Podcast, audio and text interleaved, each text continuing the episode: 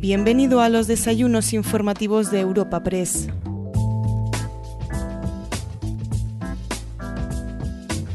El encuentro informativo que te presentamos hoy en Europa Press lleva por título La tecnología en torno a la gestión del dato.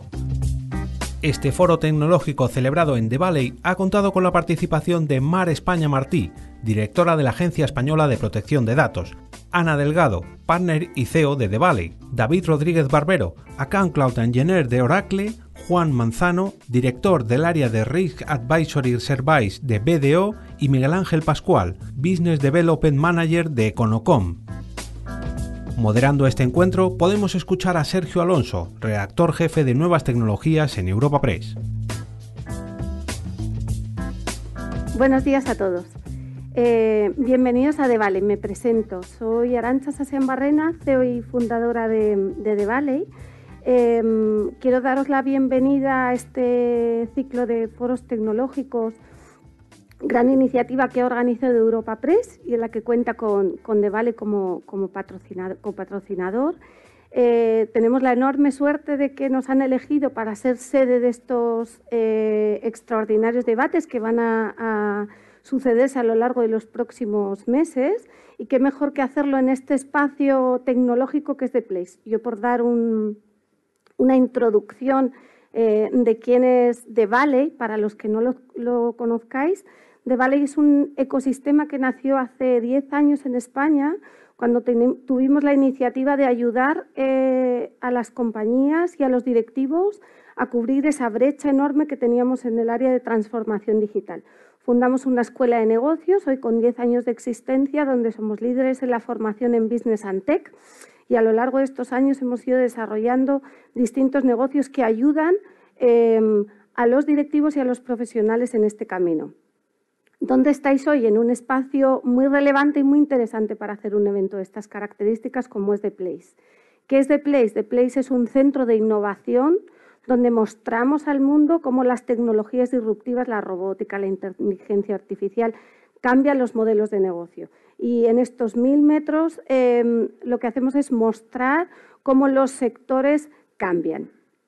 Eh, con lo cual creo que es el espacio adecuado para hablar de algo como es tecnología y hoy vamos a hablar del dato. Con lo cual, eh, yo sin más deciros que estáis más que invitados a todas las personas que estén presentes y a las que no están presentes también podrán hacerlo a través de nuestros compañeros de Europa Press, en que los que tengáis interés después en visitar este espacio tecnológico estaremos encantados de, de mostraroslo. Y yo sin más doy paso a Mar. Muchas gracias a todos.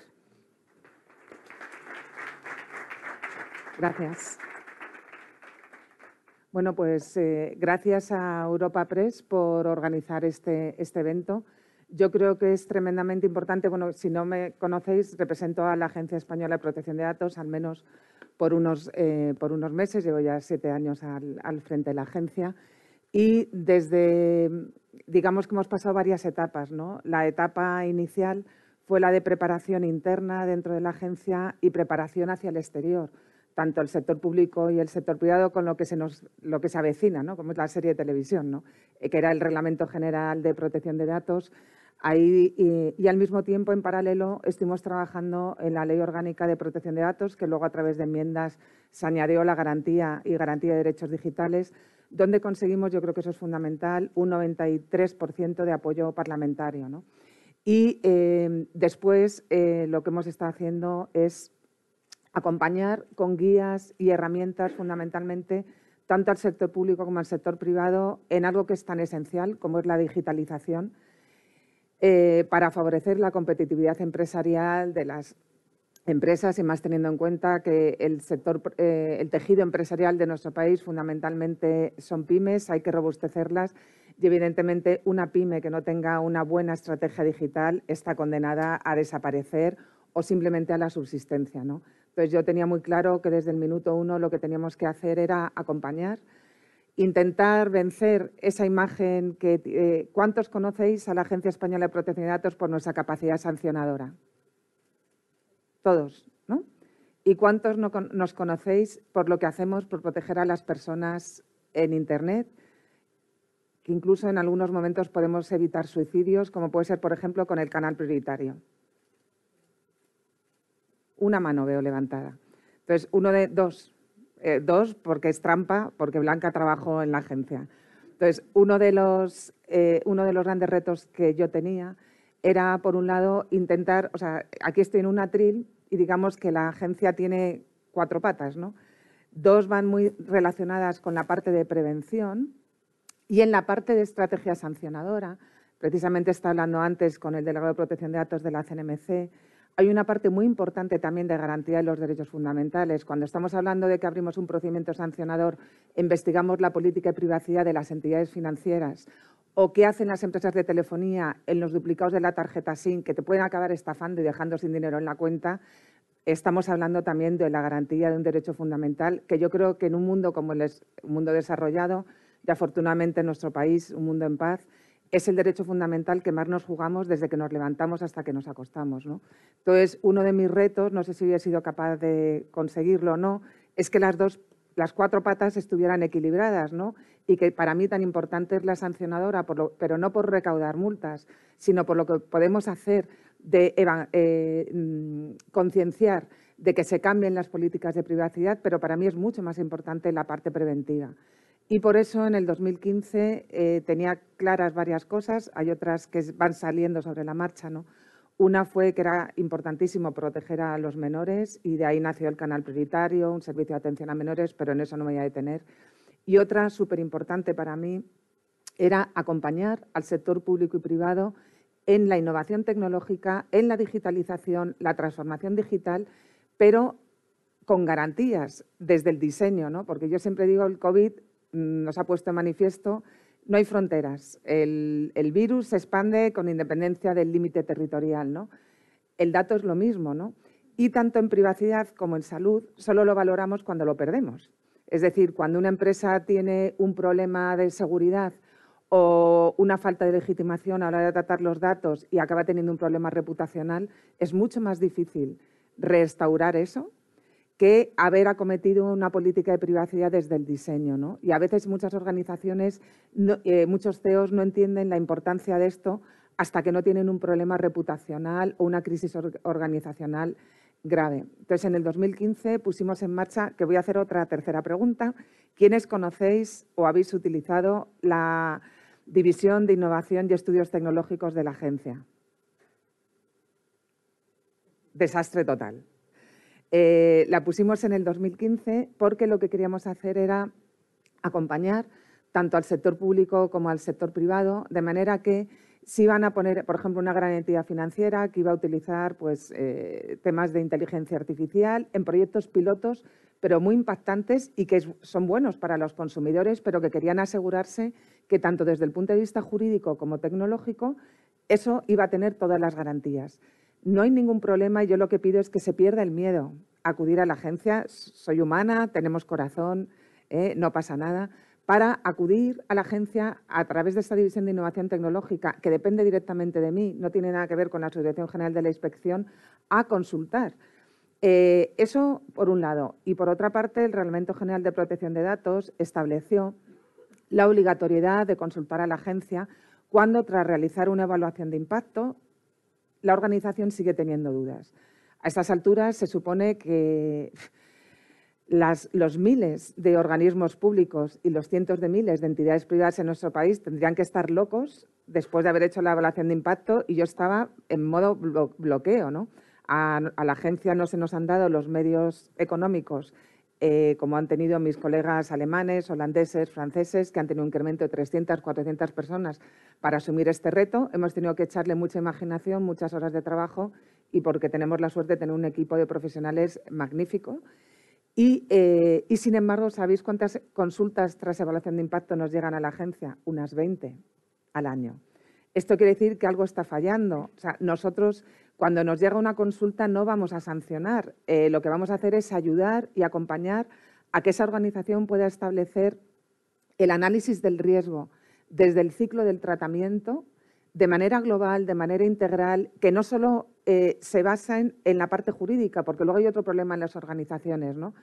Eh, evidentemente, el delegado de protección de datos, una de sus funciones es supervisar que la seguridad de los datos y de la organización en general sea adecuada pero protección de datos y privacidad desde el diseño y por defecto es mucho más que seguridad. Seguridad es una pata del atril, otra es privacidad por defecto, privacidad por diseño y la cuarta sería toda la gestión integral, la gestión holística, es decir, en Oriente, cuando tú quieres cuidar tu salud, no vas solo a mirarte el riñón, miras holísticamente todos tus sistemas, porque ya está demostrado con la neurociencia que tu sistema nervioso influye en el sistema cardiovascular y en el metabólico, por poner un ejemplo práctico. ¿no?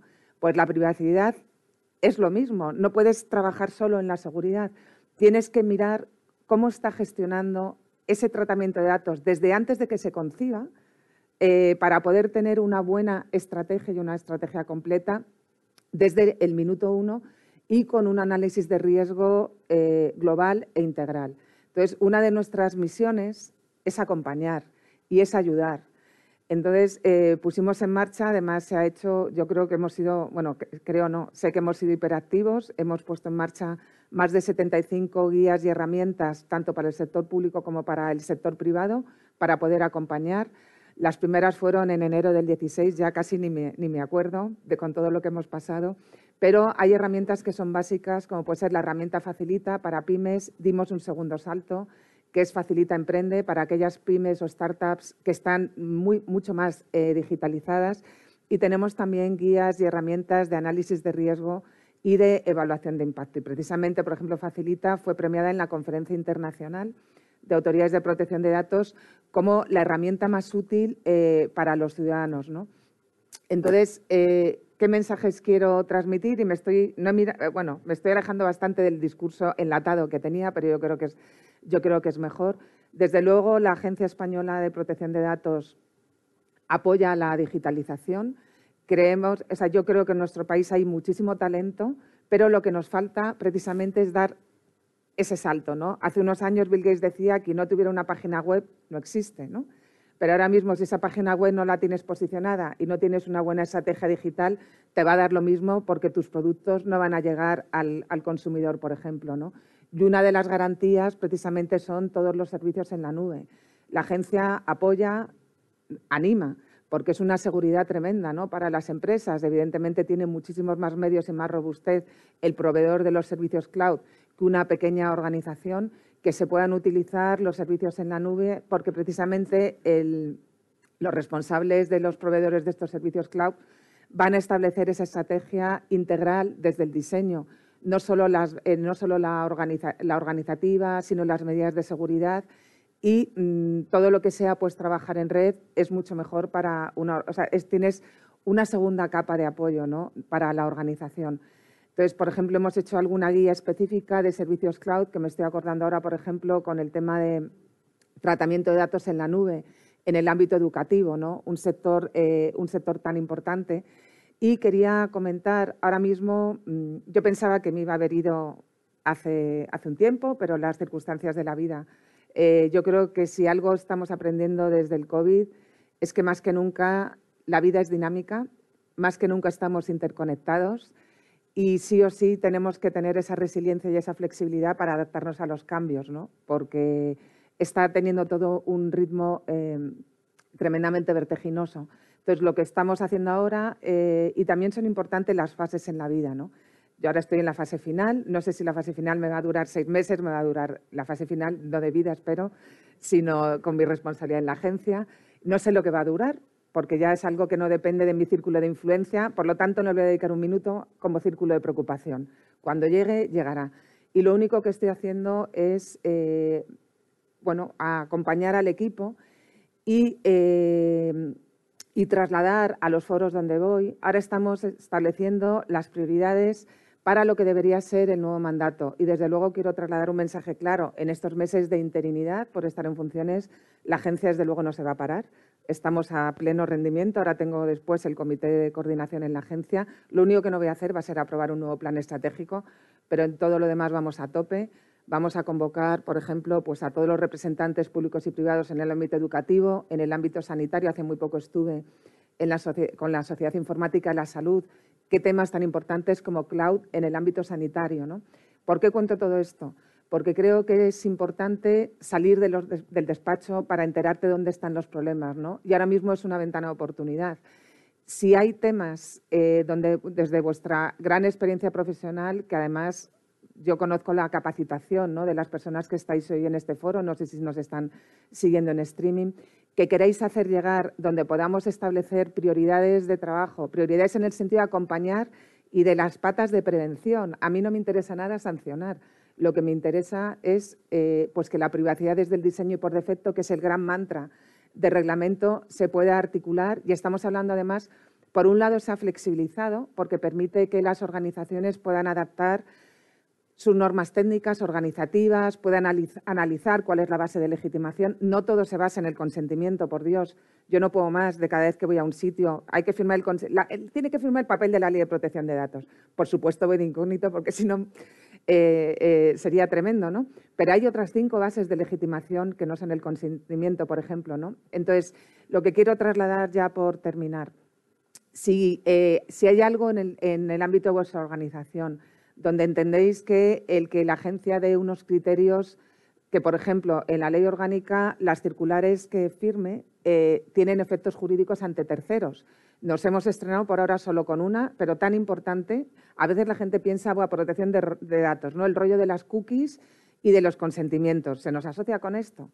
Eh, la circular que firmé fue precisamente eh, antes de que el Tribunal Constitucional se pronunciara sobre la nulidad de esa modificación puntual de la Ley Orgánica de Protección de Datos en cuanto a la LOREG, la Ley Orgánica de Régimen Electoral General, donde se permitía algo tan grave como el perfilado ideológico de las opiniones que vamos vertiendo los ciudadanos en nuestros comentarios en redes sociales por parte de los partidos políticos, pues ahí fue la única circular que he firmado hasta ahora con efectos jurídicos ante terceros. Bien, pues si, si hay algún tema que estéis detectando en el día a día que puede tener impacto masivo, donde sería importante o bien que la agencia dictara una circular, o bien que trabajáramos a través de la División de Innovación Tecnológica dando criterios, o con alguna guía o herramienta, pues ahora mismo es una buena ventana de oportunidad porque estamos cerrando esta fase de estos siete años y preparando lo que deberían ser las estrategias para el nuevo equipo cuando venga. Y mientras podemos ir avanzando, como ya digo, la agencia no se va a quedar de brazos cruzados. Así que, sobre todo, yo creo que era más útil ¿no? que trasladar un poco mi visión después de estos años y sobre todo la mano tendida, que estamos para ayudar, estamos para acompañar. Creo que nuestro, nuestro país ¿no? tiene una capacidad de resistencia importante. Las empresas y sobre todo las pymes llevan sufriendo mucho porque pues, con el COVID eh, ha, sido, ha sido tremendo. Parece que nunca, nunca, nunca terminamos ¿no? para que haya una etapa de estabilidad y todo lo que podamos ayudar pues desde las grandes empresas con servicios como servicios cloud o con herramientas que puedan ser de utilización eh, masiva y si además queréis tener las garantías o las bendiciones, ¿no? por llamarlo de alguna manera, de la agencia, pues mm, para eso estamos. También quería aprovechar para trasladar cuántos conocéis los premios que convocamos de la agencia cada año. Bueno, me veo un poco más contenta, unas cuatro personas, eh, están precisamente para premiar, hay un apartado que es tecnológico, para premiar las mejores iniciativas en este país en el ámbito tecnológico que hayan tenido en cuenta la privacidad por defecto y por diseño. Lo solemos convocar en abril. Vamos además a, ahora mismo, em, dentro de nuestra responsabilidad social, porque yo creo que los organismos supervisores tenemos que ser los primeros que demos ejemplo, ¿no? Y, por ejemplo, la agencia aprobó su RSC, somos el único organismo con la CNMC que permite la posibilidad de denuncias anónimas contra la gestión de todo el equipo de la agencia, incluida la mía. ¿Eh? ¿Cómo se va a garantizar mm, que un empleado de la agencia que a lo mejor esté tramitando un contrato pueda denunciar la gestión de un superior si no garantizamos el anonimato? ¿Y por qué se permiten las denuncias anónimas en el sector privado y no se ha impulsado en el Parlamento una ley que regule las denuncias anónimas en el sector público. Yo lo propuse en la Comisión de Lucha contra la Corrupción, ahí lo dejo, ¿no? Pero ¿por qué, lo estaba, eh, ¿por qué estaba planteando esto? Para que aprobamos, en, bueno, impulsamos en enero del 2021, impulsamos el Pacto Digital. Eh, son más de 400 las entidades que se han adherido al Pacto Digital. No supone una obligación añadida respecto al reglamento, pero sí posibilita que esa entidad que lo firma, por ejemplo, pues eh, Europa Press, eh, se adhirieron además las grandes cadenas de televisión y todas las AMI, FAPE, CLAVE, todas las entidades que representan los medios de comunicación en nuestro país. Se obligan autoobligan, eh, y no me gusta la palabra obligación, dan un plus de compromiso institucional eh, eh, no se añade ninguna obligación más, pero, por ejemplo, dan ese plus a difundir el canal prioritario que ya digo que está salvando vidas entre sus empleados y entre sus clientes y establecer una serie de recomendaciones con mayor proactividad. Eh, yo creo que estos próximos años, ¿no? todo lo que vaya aparejado con innovación, ética, privacidad, certificación de los algoritmos, ¿no? para que no haya discriminación desde el diseño de los algoritmos, si no ya va todo viciado desde, desde la raíz, es importante Vamos a dar ahora una segunda vuelta, que lo presentaremos antes del verano con el Pacto Digital 2.0, por decirlo de alguna manera, donde vamos a proponer eh, la creación de grupos de trabajo, donde las entidades que firman pueden hacer networking, puedan proponernos cuáles son los temas de mayor interés, donde interesaría que la agencia estableciera las prioridades. Habrá uno sobre innovación tecnológica y privacidad y os invito a que estéis pendiente. Eh, habrá posibilidad además de adherirse a una newsletter especial de la agencia, donde además habrá como prioridad y un acceso más directo en las consultas que se puedan plantear. Y bueno, es el momento de pensar entre todos, de pensar en nube. Y, bueno, pues eh, insisto en el mensaje de que la agencia está para ayudar, está para acompañar y que es muy bueno tocar realidad, ¿no? Y vosotros sois es que estáis en el otro lado de la mesa aplicando la normativa de protección de datos, eh, innovando y fortaleciendo nuestro tejido empresarial y nuestro tejido económico y desde luego compartimos el mismo objetivo, ¿no? que es que nuestras empresas cada vez estén más competitivas, pero al mismo tiempo garanticen el derecho fundamental a la privacidad por parte de la ciudadanía. Así que, pues muchísimas gracias y dejo mi mail, dirección aepd.es. Si hay alguna iniciativa, alguna propuesta que nos queráis hacer llegar, las puertas de la agencia están y estarán siempre abiertas. Muchas gracias. Bueno, pues muchas gracias a Mar, gracias a Arancha por esta presentación y gracias a BDO, a Econocom y a Devale, los patrocinadores de este evento. Buenos días a todos, tanto los que estáis aquí presentes como los que vais a seguir el evento a través del streaming.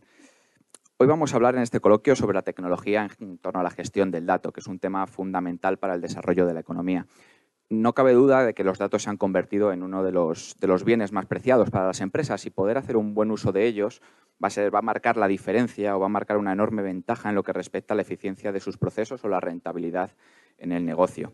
Tecnologías como la inteligencia artificial, el machine learning o la supercomputación eh, van a ser muy importantes en este desarrollo, pero hay un elemento que debe formar parte de toda esta revolución de una manera transversal y ese no es otro que la seguridad y la privacidad de estos datos. En el almacenamiento y uso de los datos eh, juega un papel muy importante el entorno cloud, al que hacemos referencia. Según un reciente estudio, el 88% de las empresas españolas han acelerado su incorporación a la nube o su salto a la nube durante la pandemia, conscientes de la importancia que tiene este proceso eh, frente a los retos que, que, plantean las altas cargas de datos, la movilidad o el teletrabajo. Sin embargo, solo el 55% de estas empresas están añadiendo las herramientas de seguridad que garanticen esa protección. Para abordar este tema contamos con varios expertos que voy a pasar a presentar.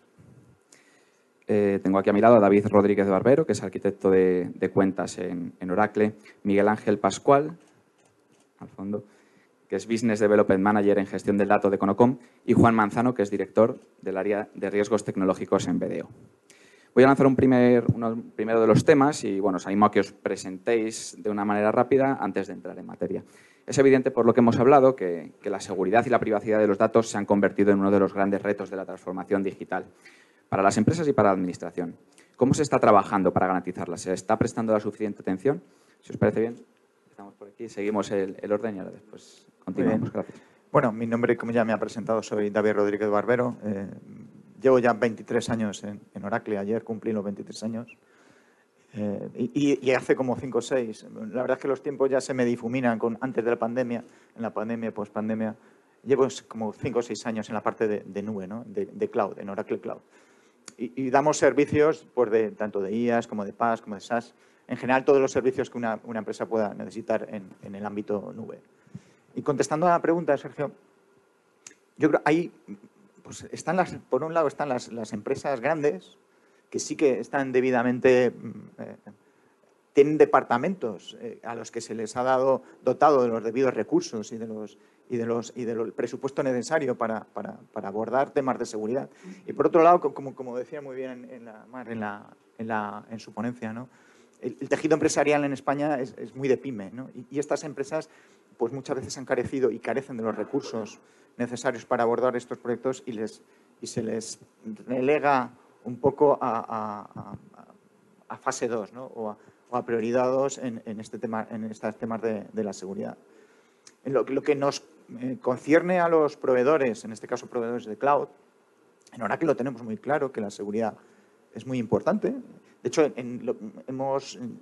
decimos que tenemos la nube de segunda generación, ¿no? y en esta nube de segunda generación, eh, uno de los pilares fundamentales, seguridad por diseño, seguridad por defecto, eh, de, un, uno de los pilares centrales de su arquitectura tiene que ver con la seguridad. Para que nuestros clientes que utilicen nuestro cloud, pues es, de alguna forma estén tranquilos y tengan la seguridad de que sus aplicaciones que desplieguen en nuestro cloud pues van a estar perfectamente seguras. Buenos días. Bueno, lo primero de todo agradecer la, presentación y la oportunidad de estar con todos vosotros aquí hoy. Eh, bueno, tal como me has presentado, efectivamente, pues soy director en el área de riesgos tecnológicos de BD Auditores y bueno, pues eso nos da pues una perspectiva a base de pues una de nuestras líneas de negocio que al fin y al cabo es pues GRC y el cumplimiento regulatorio de cómo las compañías pues van yéndose al cloud, adecuándose, porque cubrimos al final pues ambos aspectos. También tenemos tanto la parte quizá de la privacidad y regulaciones, pues como puede ser el RGPD y la LPDGDD, la ISO 27701, o la parte de la seguridad, que especialmente en este país es importante el esquema nacional de seguridad, pero podemos irnos a estándar como pues, la ISO 27000 y otros estándares. Eso sí que nos da un poco esa, esa visión de cómo efectivamente lo que estaba comentando precisamente David, tenemos las grandes empresas, las empresas un poco más maduras que ya han pasado por por estos procesos eh, de adecuarse a regulaciones, que tienen medidas específicas y técnicas, y ahí sí que se nota que, que, bueno, pues que la seguridad en el cloud y en general la seguridad pues sí que está pues, bastante más madura. Y luego tenemos pues toda la serie de compañías que incluso pues de una manera un poco abrupta en esta situación un poco de pandemia y de, y de crisis han tenido que irse pues de manera un poco inmediata al cloud y digitalizarse. Y Ahora no nos sorprende que el bar que tenemos en la esquina que tenga ahora un QR y uno se pueda meter y ir a la página web y ver su lista de tapas y de, y de lo que fuere, pero eso hasta hace unos años pues ni siquiera se concebía. Y se han ido muchísimas, al final, empresas a, a digitalizar para poder conseguir tener estos entornos de, bueno, pues de videoconferencias, de chat, de compartir ficheros. Todo esto de manera muy rápida, pues al final ha sido sobrevivir, ha sido intentar subsistir y digitalizarse de hoy para mañana y ahora es cuando pues, tenemos ese gap de seguridad que las empresas tienen que empezar a ver y tienen que empezar a, gestionar correctamente. Tendría que haber sido en su momento, pero pues por las circunstancias está ese gap todavía pendiente. Yo en ese sentido luego efectivamente les termina digamos apretando quizá más al sector privado que al público porque el sector privado o se adapta, pone seguridad y cumple con las regulaciones o no vende, se ahoga y, incluso, bueno, pues deja de, deja de operar. A ver, en ese sentido sí que está muy bien que existiese el cloud porque ha sido la manera más rápida que han tenido muchas entidades para irse, digitalizarse y que de hecho gran parte de la seguridad pues ya viniese, vamos a decirlo así, pues dada por el proveedor cloud, con sus centros de datos, con la seguridad y todo lo que supone. De no haber estado el cloud, pues la digitalización en esta época habría sido realmente pues un poco espantosa. Entonces, bueno, pues... Pues nada, muchas gracias por la que has introducido. Y bueno, eh, yo soy Miguel Ángel Pascual, eh, eh, llevo en Econocom tan solo dos años, pero llevo 27 años en, la, en el mundo de la tecnología. Eh, siguiendo el hilo de, de, todo lo que de todos los que estamos diciendo, creo que por eh, creo que eh, creo que primero eh, dar las gracias a, esta presentación y sobre todo a, lo que ha juntado. ¿no? Creo que por un lado es un acierto tener por un lado a un fabricante ¿no? que es, eh, que, y un gran fabricante como Oracle que, posiciona una, una, visión de toda esta problemática. otra visión totalmente diferente, que es la que eh, ha presentado anteriormente, que es el, cumplimiento de la normativa y la auditoría y todo lo que conlleva llevar esta tal, y sobre, desde nuestro punto de vista, como, como Conocom, integrador, es decir, los que tenemos que llevaros a, los clientes a través de los grandes fabricantes, a través de cumplir las normativas y, demás, estas soluciones a vosotros. Sobre cómo se ha implantado, cómo se ha, cómo se ha llegado. Es verdad que, eh, como han dicho todos, eh, la transformación eh, digital se ha acelerado notablemente pues, por las situaciones que, estamos viviendo. ya lo ha dicho él, pero lo dicen otros. Es decir, fabricantes como, como Dell indican que 8 de cada 10 compañías del 2020 hacia aquí han acelerado notablemente sus, sus programas de transición digital. ¿no? Eso significa que han tenido que adaptar eh, muchas medidas que en su momento no, lo tenían. Si bien es verdad que yo hay una cosa que, veo de, una manera diferente. ¿no? Creo que la seguridad eh, y la privacidad se está implantando eh, muy en relación a cómo impacta en, el negocio. Quiero decir, para, la empresa pequeña no ha sido hasta ahora una necesidad esa transición hacia la, hacia la digitalización y a lo mejor se está haciendo desde el punto de vista únicamente de eh, lo que realmente la empresa pequeña necesita, que es una mínima parte, mientras que a lo mejor una gran compañía sí que va, eh, tiene mucha más eh, necesidad de tener depositado en, otras entidades eso, esa, esa, continuidad de negocio y por lo tanto tiene un volumen mucho mayor y necesita estar más, más segurizado. Yo creo que en cierta medida en la, forma como cada una de las compañías tienen que afrontarlo, sí que se está afrontando. ¿no? Es decir, que eh, dentro de lo que cada una de las compañías tiene que afrontar, bien las pequeñas, bien las grandes, eh, se, está, se, está, se, está, solucionando y se está, y se está funcionando eh, correctamente. Por supuesto, con mucho camino que, andar. Y yo siempre pongo el, mismo ejemplo que además antes cuando hemos estado en la tertulia del café lo he, lo he dicho. ¿no? Es decir, eh, muchos de nuestros clientes, al final nosotros llegamos a clientes medios, clientes grandes, clientes pequeños e integramos soluciones nuestras, soluciones eh, de fabricantes y cumpliendo, como he dicho, eh, normativas. ¿no? Entonces, un cliente muchas veces me pregunta hasta dónde tengo que llegar con la seguridad y cuando digo la seguridad, digo en todos los entornos, dentro de ellos la seguridad en la cloud. ¿no? Y yo siempre pongo un ejemplo muy sencillo, ¿no? que es, eh, tú piensas hasta dónde tienes que llegar en la seguridad de tu propia casa ¿no? y qué es lo que para ti eh, te permite que sigas todos los días levantándote y tal. Entonces, si vives en una gran eh, urbanización donde tienes unas vallas, tienes un, equipo de seguridad, un equipo de tal, tú crees que necesitas la seguridad en tu casa, es decir, necesitas una puerta, porque podríamos decir, pues si ya tengo todo un nivel de seguridad, tengo eh, vigilantes rondando, tengo una puerta, tengo alguien que controla el acceso a mi urbanización. ¿Para qué necesito una puerta? Pues nadie se plantea eso, todo el mundo tiene una puerta, ¿no? Pero es que además, si tiene algo muy, muy de valor en su compañía, algo que le da esa continuidad de negocio real, lo tiene metido además en una caja fuerte, ¿no?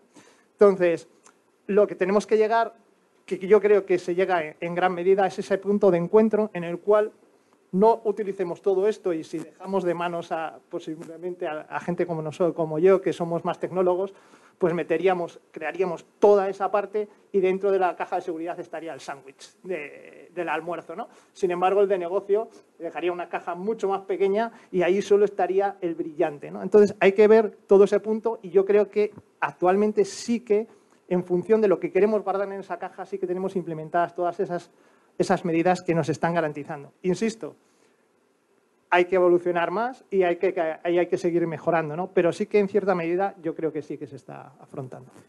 Y Juan, desde el punto de vista de la, auditoría de BDO, cuéntanos si, crees que estas normativas son claras en este sentido y si, y si a veces ocurre que avanza la tecnología más rápido de los propios reglamentos. A ver, evidentemente eh, la tecnología avanza a una velocidad bastante diferente de lo que es la, regulación, porque bueno, pues regular no, no, es un proceso ágil y al final pues eh, surge pues porque hay un motivo, porque ya se ha detectado que ya se está por detrás, y hay que poner de acuerdo a muchos actores y, y bueno, lo normal es que vaya siempre por detrás. Entonces, al final la manera de, vamos a decirlo así, el enfoque para tratar de que no salga ya directamente desactualizada pues, eh, pues, se puede hacer por dos vías. Básicamente intentar tenerla a más alto nivel y no hacerla muy concreta, porque cuanto más concreta la hagas con medidas específicas, pues más rápido se va a quedar desactualizada. Ese es uno de los métodos. Al final lo que está haciendo normalmente este tipo de enfoque es delegar esa responsabilidad en el que tiene que cumplir, pues porque al final dice, bueno, establezca usted un marco de seguridad, actualícelo conforme las buenas prácticas y, bueno, pues las tendencias en seguridad y en ese sentido puede ser menos específica, se podría decir, no digo menos clara, pero que requiere más interpretación porque tienes que estar buscando, pues bueno, pues cuál es ese marco de seguridad y cómo actualizarlo. Y la otra opción, pues suele ser ser más concreto, pero no en, la propia regulación, establecer guías complementarias y en esas guías complementarias, pues ya sí poner el detalle. Eso mm, se puede ver mucho en el Esquema Nacional de Seguridad. El Esquema Nacional de Seguridad pues tiene tiene su regulación y luego tiene más de 100 guías que regulan pues, aspectos ya muy concretos de cómo se tiene que hacer el cifrado, de cómo se tiene que hacer pues, ciertas configuraciones, incluso con fabricantes, de hecho que tenemos eh, aquí representación de Oracle y que se acercan directamente al Centro Criptológico Nacional para fabricar esas guías. ¿Qué ocurre? Que hacer eso, que efectivamente es más concreto, pues requiere muchísimo músculo y muchísimo esfuerzo. Entonces, es verdad que las regulaciones se suelen quedar en el nivel un poco más alto nivel, más conceptual, en el que bueno, pues se, delega esa responsabilidad en, el cliente. Y luego la abstracción pues también puede ser un poco mayor si efectivamente la regulación no está diseñada específicamente para el cloud y luego a esos requisitos tienes que extrapolarle, bueno, esto yo en mi día a día cuando trabajo con cloud, a qué se refiere o cómo, cómo cojo y lo implanto. Entonces, ese grado de, interpretación de las normas, salvo que sean muy específicas, pues eh, sí que hay que hacerlo. ¿Y cómo lo vivís vosotros, David, desde, desde el punto de vista de que al final tenéis que, utilizar ese, reglamento? yo, o sea, estoy de acuerdo con Juan. Una cosa es la, claridad y otra cosa es que seas muy específico. lo que se tiene que tener en cuenta una empresa cuando, cuando va a contratar un servidor, eh, un servicio en la nube, es que las empresas, que el proveedor de nube que, contraten, esté debidamente eh, certificado y cumple y cumpla con las normativas que te aplican a tu sector. Oiga, si yo soy de sector bancario, pues me conviene que si yo voy a desplegar una carga en, el proveedor de nube tal, que cumplan con mis normativas. Eh, ¿Por qué? Pues porque, porque, porque si no cumplen ellos con la normativa no voy a poder cumplir yo. Esto, es, esto es así. Y, en, bueno, en, Oracle sí que estamos certificados, tenemos un montón de certificaciones, tanto globales como, como locales, en las que afectan un poco al ámbito más español, la GDPR, por supuesto, el Esquema Nacional de Seguridad en nivel alto. como, como, ha dicho Juan, estamos ahora elaborando unas guías para, para bajar un poco a esa certificación al, mundo real. Oye, y si me contratas este servicio, ¿cómo tengo que hacerlo? ¿Cómo tengo que configurarlo? Pues esta guía te, te puede ayudar. Bueno, por supuesto, los profesionales de Oracle también te pueden ayudar, ¿no? Pero y, incluso, por ejemplo, ahora estamos en proceso de, certificarnos en Pinaques, ¿no? en, el ámbito bancario. Pues, pues al final, que, esto, que tu proveedor de nube esté certificado en esto es, bueno, no digo súper útil, sino absolutamente necesario para que tú puedas cumplir. Y hablando un poco de, esta seguridad en el entorno cloud, ¿tú crees, has hablado mucho que, claro, eh, nos encontramos en un panorama en España con un montón de pymes, un porcentaje enorme de, de las empresas son pymes, están preparadas para dar ese salto a la nube y, qué deberían tener en cuenta? Pues ocurre un poco lo mismo que con la seguridad. Decir, hay, grandes empresas que, están muy preparadas para la nube. De hecho, ya están empezando, están en el camino, bueno, en el camino, ¿no? Que ya, que ya están en la nube, ¿no? Y, una de las cosas que primero nos preguntan es, oye, ¿y esto de la seguridad cómo va? O sea, que lo tienen perfectamente claro. Pero como bien ha dicho, el tejido empresarial de PyME pues hace que al final si tú no tienes recursos, no tienes gente que sepa de esto, pues de alguna forma te, tienes que, dejar aconsejar y te tienes que con, profesionales de, este entorno. Pero lo importante que tiene que tener claro una empresa es que cuando hablamos de seguridad en la nube, es una responsabilidad compartida. No le dice, no, he contratado algo en la nube, el proveedor de cloud se encarga. Bueno, no, depende del servicio que contrates. Si tú contratas un servicio de IaaS, de infraestructura, donde te has contratado unas máquinas virtuales y un espacio, un, almacenamiento donde tú vas a desplegar tu propia aplicación o una aplicación de tercero, ahí fundamentalmente la responsabilidad de la seguridad recae sobre ti, sobre la empresa. El proveedor de cloud, por supuesto que tiene seguridad, tiene responsabilidad, responsabilidad de su CPD, de sus organizadores, que, su gente de operaciones no acceda a tus datos, etc. Por otro lado, si contratas un servicio de SaaS, pues una aplicación de nóminas o un ERP o algo de Customer Experience, pues ahí la gran responsabilidad va a recaer en el proveedor de la nube. insisto, lo importante es tener claro de qué me tengo que hacer cargo yo, de qué me tengo que hacer responsable y de qué tengo que hacer responsable al, proveedor de la nube.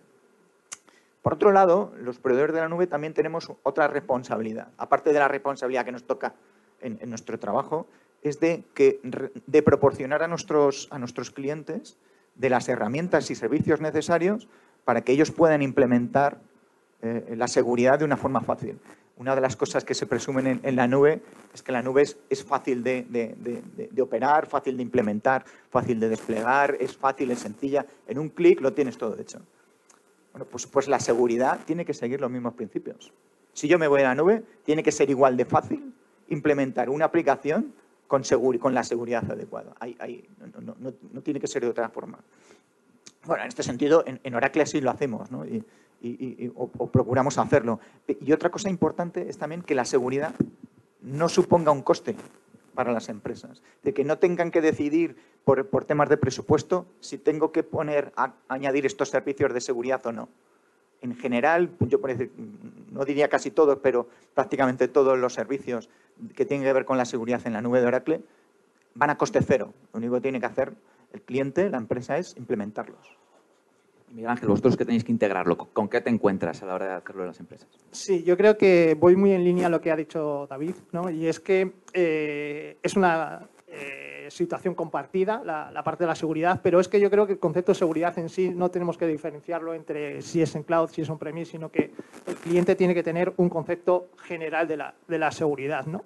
y sobre todo los servicios que contrata. Ahí yo creo que es, es fundamental. ¿no? Eh, tenemos mucha costumbre, como él ha dicho, de eh, esto ya está en nube, ya está en cierta manera responsabilidad de la seguridad del de la nube y sobre todo responsabilidad del servicio del de la nube. ¿no? Entonces, eso es muy variopinto y de hecho eh, cada empresa eh, no se da cuenta muchas veces de lo, de lo, que contrata. Nosotros un ejemplo claro puede ser muy extendido, ¿no? el tener los servicios de, de, email en la, en la nube ¿no? y que los tenemos con diferentes proveedores y casi todo el mundo dice, pues si ya tengo el servicio de email en la nube, eh, el dato está seguro. No, lo que está seguro es el servicio, es decir, que vas a poder tener acceso a tu servicio de, correo en cualquier momento y en cualquier lugar y que además lo vas a tener eh, en cumpliendo la normativa. Si tu correo y tu dato tiene que estar en Europa, porque tienes que estar en Europa, va a estar en Europa. Si tiene que estar en Estados Unidos, va a estar en Estados Unidos. Si tiene que estar en Brasil, va a estar en Brasil. ¿no? pero la responsabilidad de la seguridad de ese dato y de que tú puedas tener acceso y separo seguridad de privacidad, por decirlo de alguna manera, porque una cosa es que el dato esté seguro, accesible y que tengas disponibilidad de él, y otra cosa es que sea, eh, que sea privado. El que te afecta a ti como continuidad de negocio, para las empresas como continuidad de negocio es precisamente eso. Entonces, esa otra parte la tienes que tener también garantizada y eres tú como, eh, como como el que crea ese dato y el que maneja ese dato, el que tienes que estar, eh, implementar esas medidas de seguridad. Casi todo el mundo lo hace, pero sí que es verdad que hay un punto, hay una nebulosa todavía entre medias, que es el gran hándicap de este, este tipo de, problemáticas, es precisamente eso.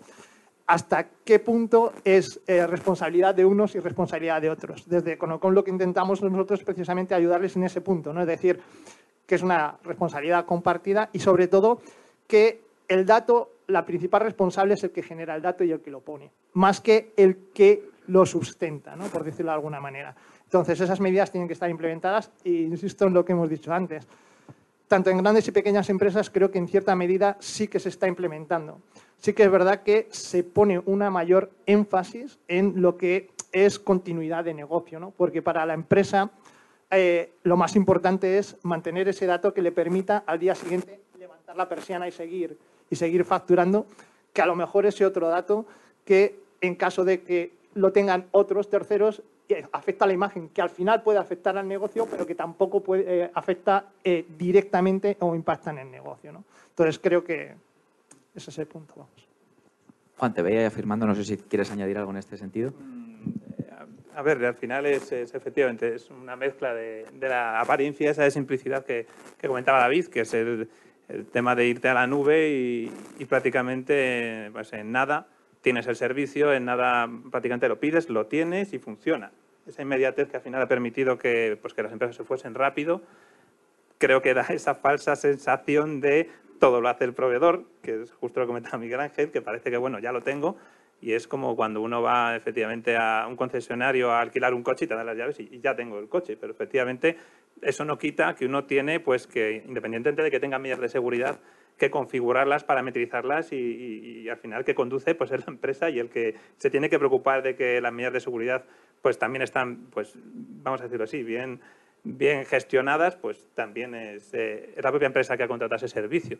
Entonces, yo creo que el problema a veces no es tanto incluso si hacen esfuerzos o no por, por alinearse con las buenas prácticas en seguridad, sino si son conscientes de lo que tienen que hacer y de lo que, como efectivamente comentaba Miguel Ángel, eh, realmente el proveedor pues cubre perfectamente, pues porque estamos hablando del centro de datos, todas las medidas, o si él tiene que gestionar, oye, cómo van a acceder sus usuarios, decidirlo, eh, los perfilados, las copias de seguridad, o incluso si requiere, pues a lo mejor sistemas complementarios para hacer alguna de esas pues acciones de, copias de seguridad o lo que fuere.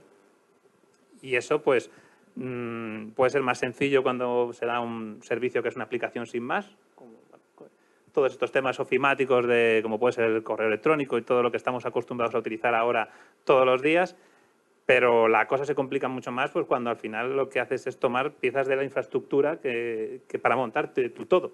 Y eso son piezas de un Lego con el que vas a construir lo que tú quieres y ahí sí necesitas conocimiento de seguridad para saber qué elementos me hacen falta más allá de que yo pues coja una máquina virtual en concreto o ciertos elementos.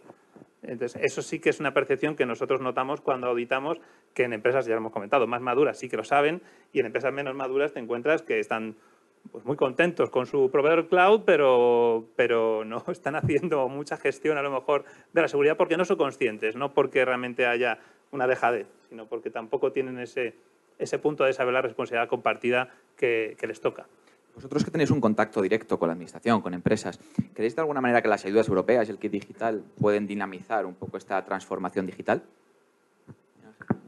Eh, bueno, sí, yo creo que, en cierta medida sí. No quiero, eh, al final, eh, todo este, este, tipo de medidas necesitan una parte de inversión y, que las fuentes de, ingreso y de inversión lleguen de, algún sitio es, es fundamental, ¿no?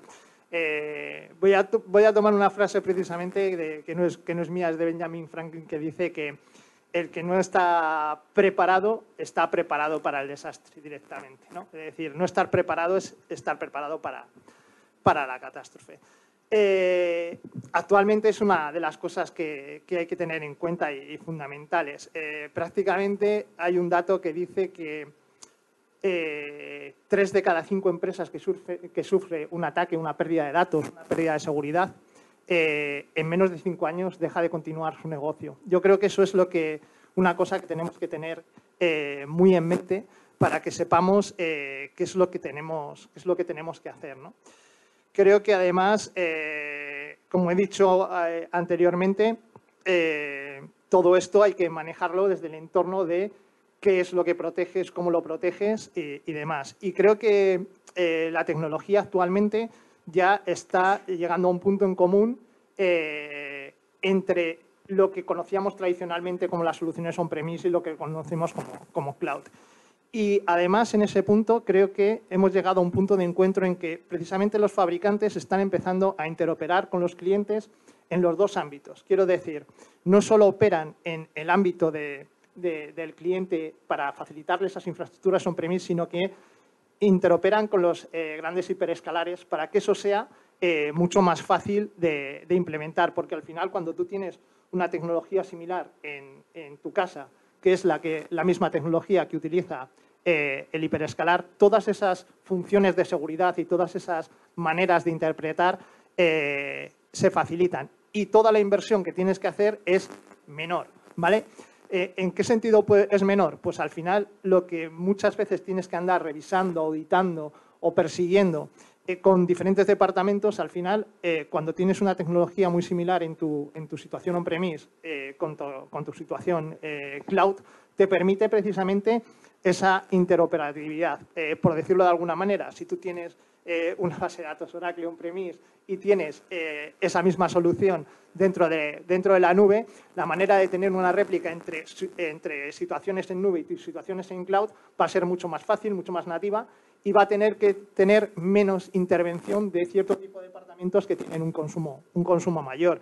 yéndonos a otro fabricante, eh, fabricantes de, almacenamiento, si tú en tu, en tu on-premise tienes una, unas tecnologías como pueda ser NetApp y esa misma es la tecnología que implementa el, el hiperescalar, vas a obtener eh, cierto tipo de protocolos totalmente nativos entre los dos que va a hacer que toda tu comunicación sea más segura, que todo tu tránsito sea más seguro y que además esos fabricantes, para toda aquella empresa pequeña, ya van a procurar, procurar ayudarte y, y, formar parte del camino. ¿no? Vas a tener la ayuda del propio proveedor de cloud, vas a tener la ayuda del propio fabricante y vas a tener la ayuda tuya de tus propios equipos. Y además en un coste reducido porque al final es una, es una inversión compartida entre todos. ¿no? Entonces, creo que por ahí es por donde, por donde puede ir la implementación económica. ¿Y, os ha ocurrido a vosotros que ahora ya el económico no es la primera barrera de entrada a la parte de tecnología a raíz de esto? Sí, sí, sí. De hecho, una, de las... Hace, en un evento hablaba uno de mis unos VPs de Oracle. El talento es necesario, ¿no? El talento de la gente.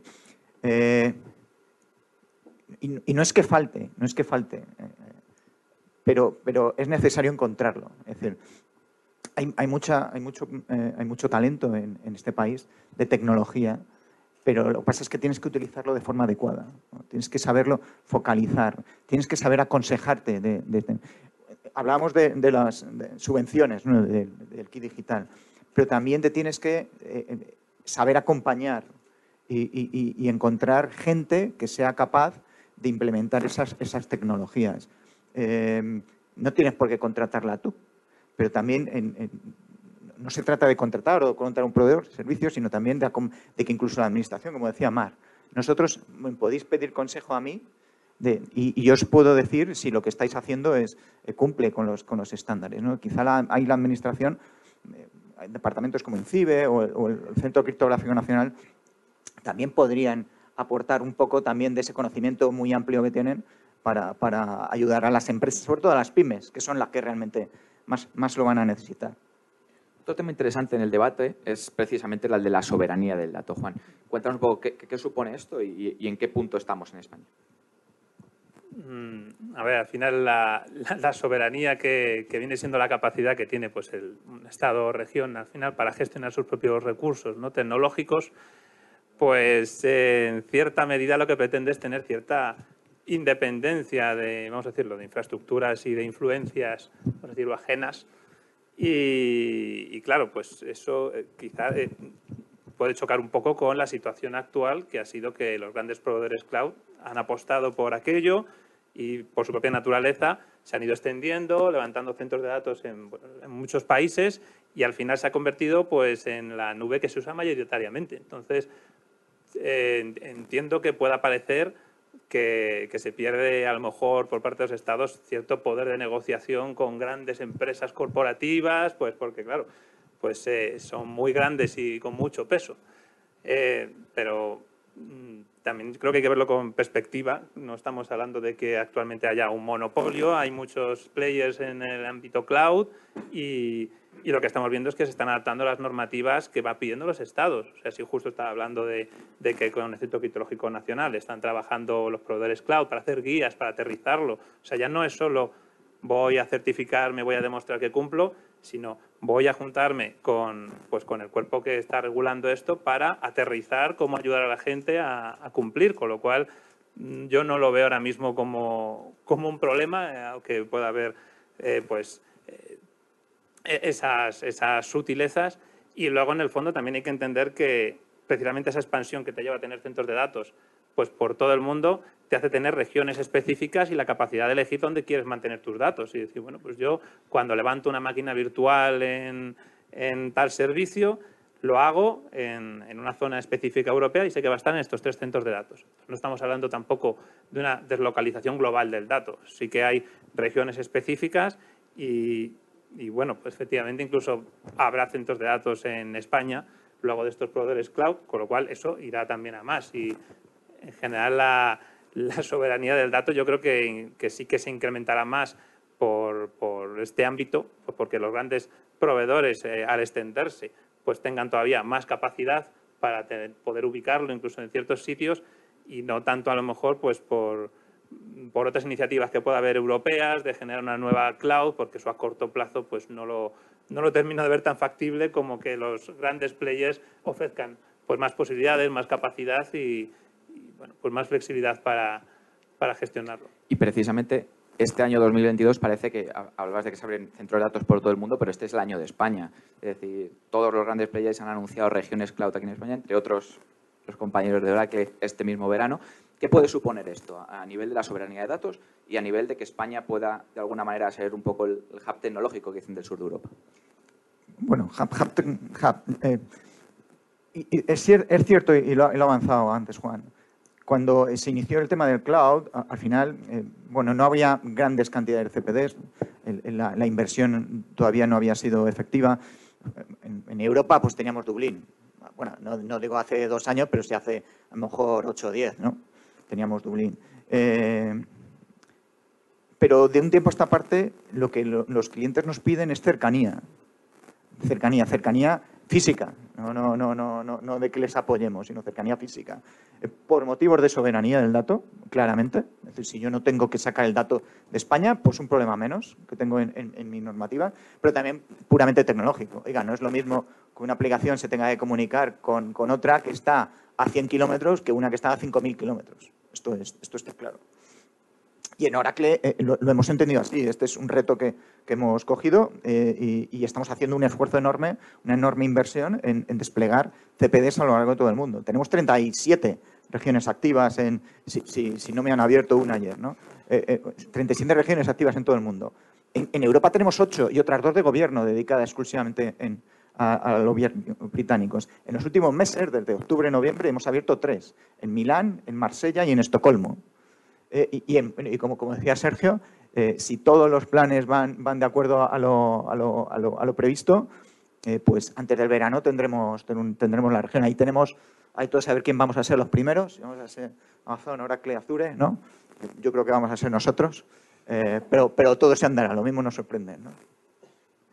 Pues, pues, mira, en esa misma, en esa misma línea, eh, nosotros como, como Econocom también tenemos una, una, una, sección nuestra que se llama EconoCloud, apoyado en, en Nexica, y, y, realmente nosotros tenemos también eh, esa parte. De hecho, eh, cuando ha hablado de, de Hub y de descentralización, comercialización del dato, creo que hay una parte que son los grandes hiperescalares, pero luego creo que hay infinidad de, soluciones cloud que dan eh, empresas eh, de ámbito local, ¿no? como, un, como Adam, como, como un propio Gigas que ahora se ha convertido en una, en una entidad mucho más internacional, eh, o nosotros mismos, y que el cambio creo que va a ser más que hacia focalizar en, una, en, buscar eso, sino a, precisamente a posicionar todos estos grandes hiperescalares eh, asociándose con esos servicios de cloud ya locales que se están dando. De hecho, pues mira, no es por, las fechas, pero nosotros creo que esta semana anunciamos que vamos a hacer eh, un stack de, Azure en, breve desde nuestra propia cloud de Nexica, con lo cual creemos que va a ser más esa la línea, ¿no? Es decir, para mantener esa eh, soberanía del dato, tanto a nivel de soberanía como nacionalidad del mismo, sino como a nivel de soberanía como propiedad del mismo por parte de los usuarios, va a ser mucho más fácil y va a ser mucho más eh, eh, fácil para los usuarios y la utilización y gestión de los mismos cuando el dato esté realmente en una ubicación repartida. Y un poco para cerrar el, coloquio, os quiero lanzar a, todos una última pregunta. Eh, en torno a la idea de este dato como nuevo oro, digital que hay que cuidar, hay que proteger, hay que securizar, eh, nos encontramos con tecnologías como la inteligencia artificial, la supercomputación, machine learning, el 5G. Eh, ¿Cuáles creéis que van a ayudar a sacar más partido a, estos datos? Pues las has nombrado todas, ¿no? Quizá nos quedan los nanotubos de carbono. pero... Internet of Things. Sí, sí, sí. sí. Yo, yo las separaría, las diferenciaría en dos grupos. ¿no?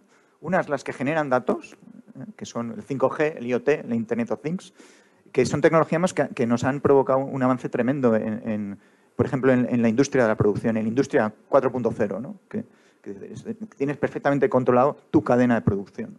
O la logística 4.0, ¿no? tienes perfectamente controlado dónde está tu paquete.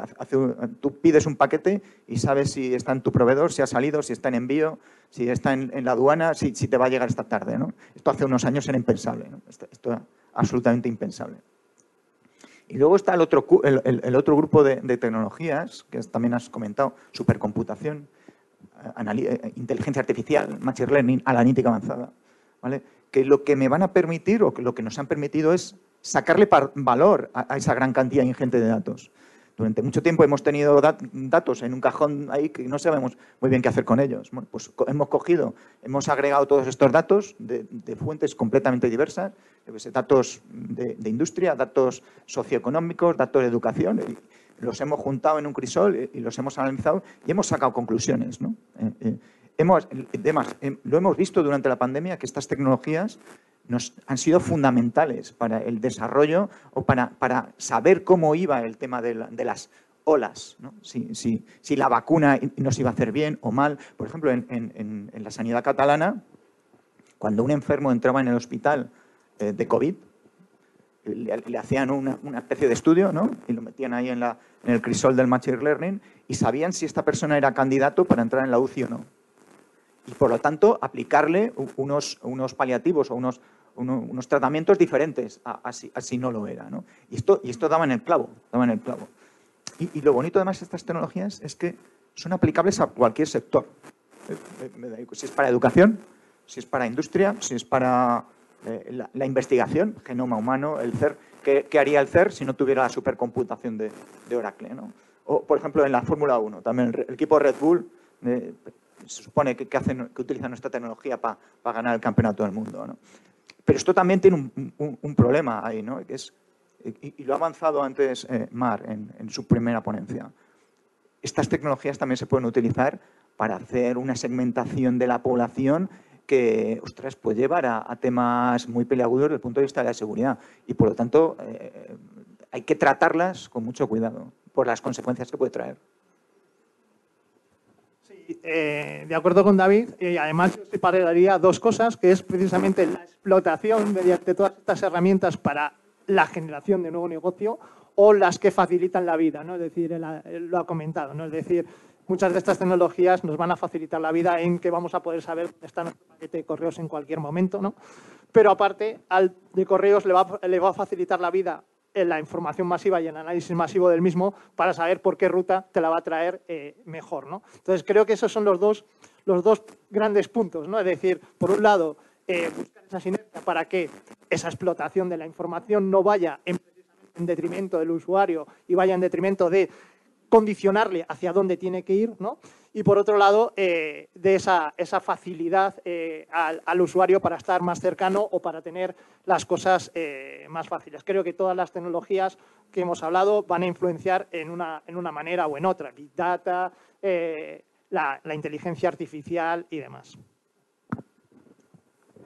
En ese sentido, pues poco más que aportar, porque efectivamente creo que tal y como tal y como ha comentado también David, efectivamente, pues todas estas tecnologías que permitan obtener más datos y sacarle provecho, voy a decir provecho en general, ya sea pues, en el entorno sanitario, científico o, más allá, pues eso va a ser un, habitual, igual que, que, ahora pues muchas empresas no estaban digitalizadas y, rápidamente lo han sido, estas tecnologías también creo que se adoptarán muy rápido, serán norma y el, el tema está justo en ese posible riesgo de tratar de no perder la carrera, ir a la misma velocidad o intentarlo regulando y aportando seguridad pues para evitar a lo mejor pues temas que puedan ser más conflictivos como quizás estos perfilados y bueno pues otro tipo similar de, aspectos.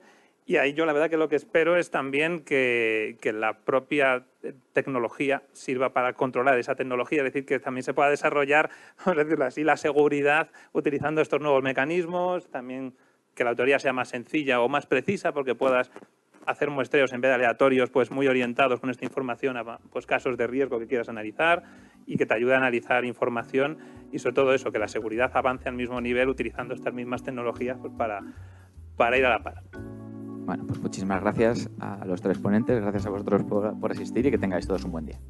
Despedimos esta entrega de los desayunos informativos de Europa Press invitando a todos nuestros oyentes a descubrir el resto de episodios de este podcast, así como los de los distintos programas de nuestra red a través de europapress.es barra podcast. Recuerda que todos ellos están disponibles en las principales plataformas de podcasting.